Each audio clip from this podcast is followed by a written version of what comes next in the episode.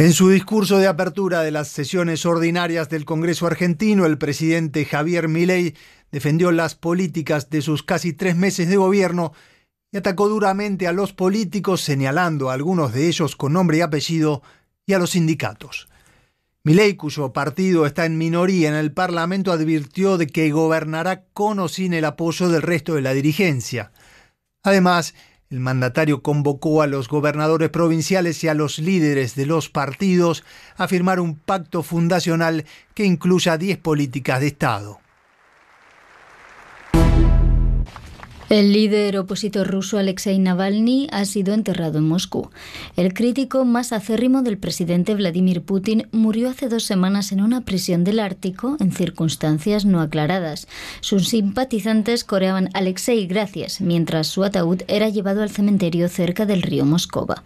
Poco antes, miles de personas se reunieron frente a la iglesia donde se celebró su funeral, desafiando a la policía antidisturbios y las advertencias oficiales del Kremlin. La Comisión Europea anunció que liberará 50 millones de euros para apoyar el trabajo de la Agencia de Naciones Unidas para los Refugiados de Palestina en Oriente Próximo.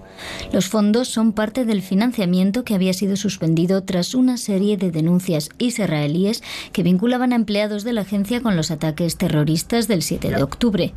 El desembolso se realizará la semana próxima después de que la agencia aceptara una serie de condiciones, entre ellas una auditoría por parte de la Unión Europea. La condena internacional es unánime luego de que soldados israelíes abrieran fuego la víspera en Gaza contra una multitud de personas que se disponían a recibir ayuda humanitaria. Según el Ministerio de Sanidad gazatí, controlado por Hamas, murieron más de 100 personas. Un portavoz del ejército israelí admitió que sus soldados dispararon contra los civiles porque se sintieron amenazados, dicen, pero achacó la mayoría de muertes a una estampida, asegurando que algunas de las víctimas fueron además atropelladas por camiones de ayuda. Estados Unidos, la Unión Europea y la ONU han pedido una investigación independiente sobre lo ocurrido.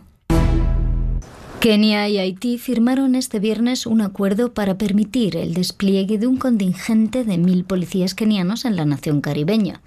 El acuerdo, solicitado por los tribunales del país africano, prevé que estos lideren la misión multinacional de las Naciones Unidas para hacer frente a la extrema inseguridad que reina en Haití.